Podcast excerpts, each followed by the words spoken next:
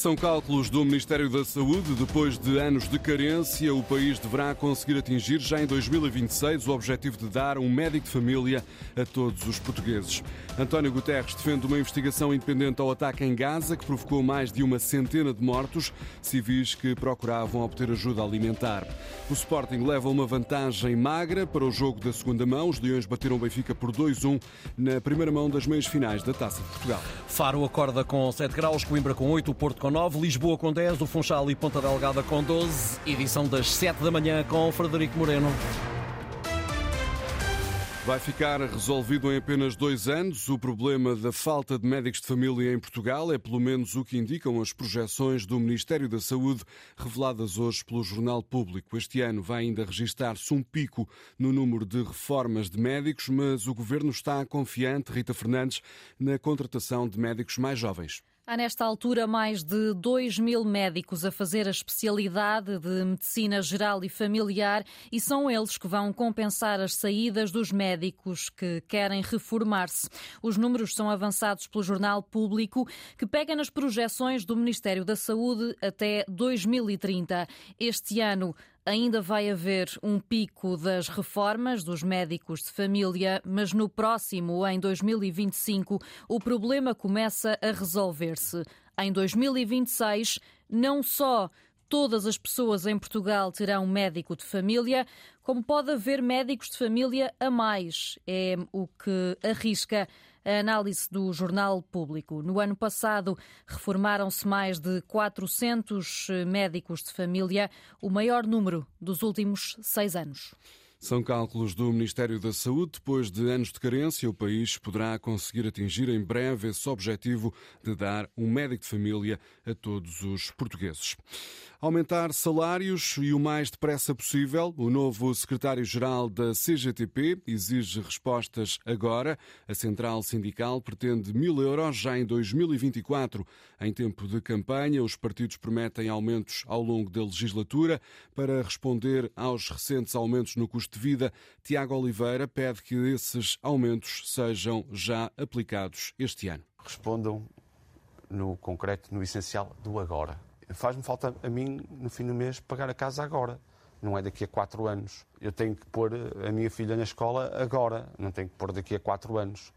Eh, porque é que temos que falar sempre no dia da manhã? Foquemos-nos no agora e naquilo que é a resposta às necessidades que, que, temos hoje em dia. Portanto, as respostas são, têm que ser imediatas. É imediata até por, por causa da, da questão da resposta ao aumento do custo de vida, ao custo da habitação, da energia, de, da alimentação, dos transportes. O novo secretário-geral da CGTP, Tiago Oliveira, ele que sucedeu no cargo a Isabel Camarinha, a defender um aumento do salário mínimo para os mil euros já este ano. Pedro Nuno Santos diz que o choque fiscal proposto pela Aliança Democrática é, na verdade, um cheque fiscal que vai beneficiar quem menos precisa. O líder do PS esteve ontem à noite em Porto Alegre, num comício com cerca de 500 apoiantes e onde fez um discurso dirigido sobretudo aos mais jovens. Foi aos mais jovens que pediu para que não se deixem enganar pelas promessas da direita. O projeto liberal que o PSD nos traz é descurar o apoio à maioria esmagadora dos jovens em Portugal quando nós precisamos de recursos para investir na habitação, na educação, nos transportes públicos, nós precisamos que esses recursos não sejam destruídos só porque se quer uma aventura fiscal para passar um cheque fiscal aos de cima, deixando o resto da população desprotegida. Quando a direita apresenta uma aventura fiscal, é puxar o cobertor para os de cima, deixando os pés descobertos à maioria dos jovens em Portugal. Que nenhum jovem se deixe enganar.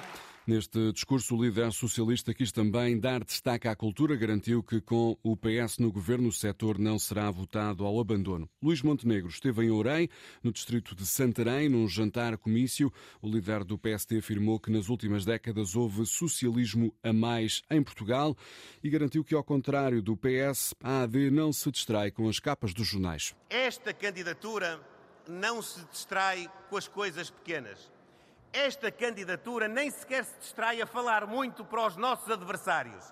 Esta candidatura não se distrai a pensar na capa do jornal ou na abertura do telejornal.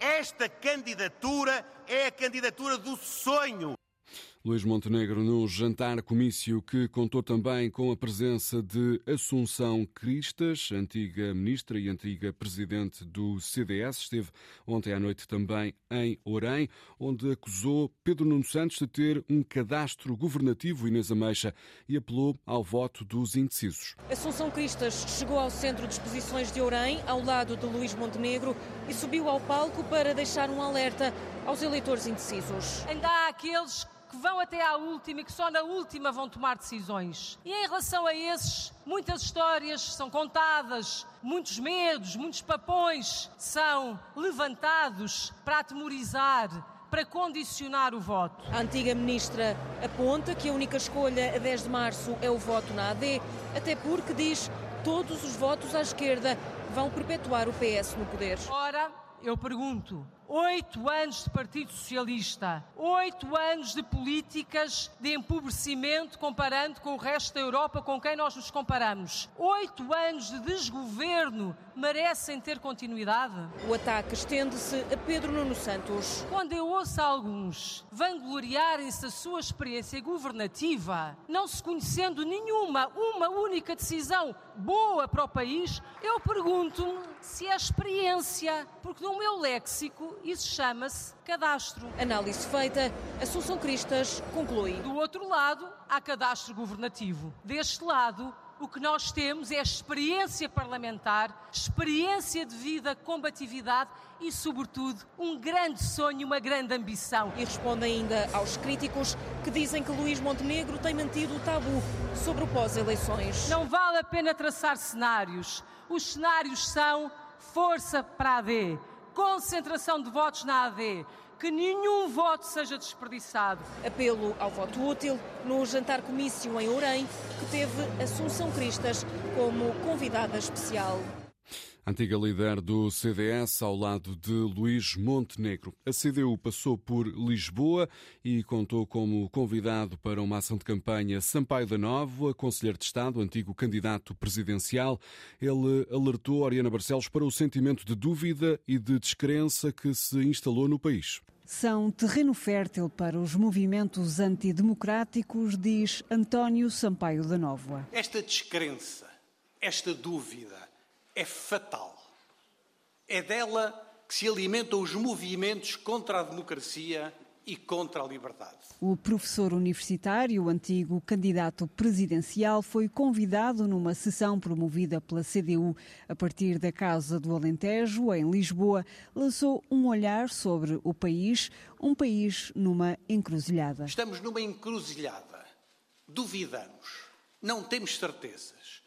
Tudo está a mudar à nossa volta a um ritmo alucinante e desconfiamos de que no futuro a nossa vida e a dos nossos filhos talvez não seja melhor do que a nossa. As perspectivas, diz António Sampaio da Nova, são de fragmentação. Podemos estar à beira de uma fragmentação dramática das nossas sociedades. Uma fragmentação que não podemos aceitar. O também Conselheiro de Estado propôs uma reflexão sobre o que chama de novos direitos humanos, o ambiente e as alterações climáticas, os direitos digitais, dos migrantes, das diversidades, do trabalho e os direitos de todas as idades. Temas, lamenta, arredados do debate político nas televisões. Fala-se sempre das mesmas coisas e para os mesmos convertidos, ignorando o mundo à nossa volta. Resultado: mais espaço para as forças antidemocráticas, essas forças que revoltam António Sampaio da Nova. Conselheiro de Estado que não anunciou apoio à CDU, mas assumiu sentir revolta contra as forças antidemocráticas. Não há alívio para o planeta. As emissões globais de dióxido de carbono relacionadas com a produção de energia atingiram um novo recorde no ano passado. É o que indica um relatório da Agência Internacional de Energia. Este aumento de gases com efeito estufa deveu-se, por um lado, ao crescimento chinês, também às situações de seca que afetaram vários países no mundo durante o ano passado e que provocaram uma diminuição da produção de energia hidroelétrica. A balança não engana, quase metade da população mundial em idade adulta tem excesso de peso. A conclusão é de um estudo publicado na revista científica Lancet, que contou com o apoio da Organização Mundial da Saúde. Os dados são relativos a 2022 e mostram também, Diogo Pereira, que há dois anos havia mais de mil milhões de obesos no mundo. É mais do dobro nos adultos e quatro vezes mais no caso dos mais novos, isto em relação a 1990. São mil milhões de obesos em todo o mundo, perto de dois milhões e meio estão em Portugal. Praticamente todos adultos e mais mulheres, à exceção de 107 mil crianças e adolescentes. À escala global, este estudo concluiu que é na Oceania que há mais adultos e também mais crianças e adolescentes com peso a mais. Mas este estudo deu ainda conta do outro lado da moeda. A magreza excessiva até caiu em 2022, em relação aos anos 90, mas há ainda mais de 500 milhões de pessoas com peso inferior ao recomendado em países como Timor-Leste, Índia, Etiópia e Sri Lanka. No estudo são pedidas políticas abrangentes para contrariar estas duas realidades, fomentadas, dizem, pelas alterações climáticas, a pandemia da Covid-19 e também as guerras. Juntos agravam a malnutrição, a aumentarem a pobreza e o custo de alimentos ricos em nutrientes. Na próxima segunda-feira assinala-se o Dia Mundial da Obesidade. António Guterres pede uma investigação independente ao que aconteceu na passada quinta-feira no norte de Gaza. De acordo com as autoridades da região controlada pelo Hamas, mais de uma centena de pessoas morreram quando tentavam chegar a caminhões que levavam ajuda humanitária. Foram abatidas a tiro. Israel desmente que tenha sido assim, mas o secretário-geral das Nações Unidas pede que este caso seja investigado. I was shocked to know that uh, in another Fiquei chocado ao saber que, em mais um episódio da guerra em Gaza, uma centena de pessoas desesperadas por receber ajuda humanitária foram mortas. Acho que uma situação deste tipo deve exigir uma investigação independente e efetiva para perceber como é que isto foi possível e quem foi responsável. Ao mesmo tempo, temos mais de 30 mil mortes reportadas em Gaza desde 7 de outubro. É um número sem precedentes de civis mortos num conflito desde que sou secretário-geral da ONU. Number of civilian kills in a conflict since I am. Declarações de António Guterres, também o ministro português dos Negócios Estrangeiros, mostrou-se profundamente chocado com a morte de mais de 100 pessoas que aguardavam por ajuda humanitária no norte da faixa de Gaza. A Procuradora-Geral da República interpreta como um ataque as críticas de que tem sido alvo nos últimos meses. Lucília Gago considera que o Ministério Público está mesmo a ser alvo de tentativa de intrusão ou condicionamento por parte do poder político. Num discurso ontem em Ponta Delgada, no Congresso organizado pelo Sindicato dos Magistrados, a Procuradora Procuradora-Geral da República apelou a que o Ministério Público não se deixe influenciar por pressões externas. O Sporting ficou um pouco mais perto do Jamor. Os Leões conseguiram vencer o Benfica por 2-1 na primeira mão das meias finais da Taça de Portugal. Em Alvalade, os golos foram apontados por Pedro Gonçalves e Guióqueres para a equipa da casa e por Óstenes para o Benfica. O treinador do Sporting, Ruben Amorim, lamentou que o resultado não fosse mais eh, dilatado. Tivemos sempre mais perto do, dos golos do que, o, do que o Benfica, mas acaba por ser uma vantagem contra um, um adversário muito difícil um, e vamos em vantagem para o, para o, segundo, o segundo jogo. Um jogo onde nós, um, na primeira parte, principalmente, estivemos por cima do jogo, um, com, com uma boa posse de bola, com, com, com uma boa agressividade, a recuperar a bola. Depois, na segunda, também voltámos a entrar bem. Nunca perdemos o controle do jogo. Uh, o Benfica tem, tem um golo sem, sem fazer muito uh, nessa altura. Depois, mas depois equilibramos o jogo. Sporting vence, mas pela margem mínima. Vai ter de jogar a segunda mão no Estádio da Luz. Para o treinador do Benfica, Roger Schmidt, está tudo em aberto, embora o técnico reconheça que o adversário foi o melhor. They were better tonight, to be honest, um, but uh, nevertheless I think uh, we showed a good. Eles foram melhores, para ser honesto, mas tivemos boa mentalidade e ainda temos mais 90 minutos ou até mais com prolongamento.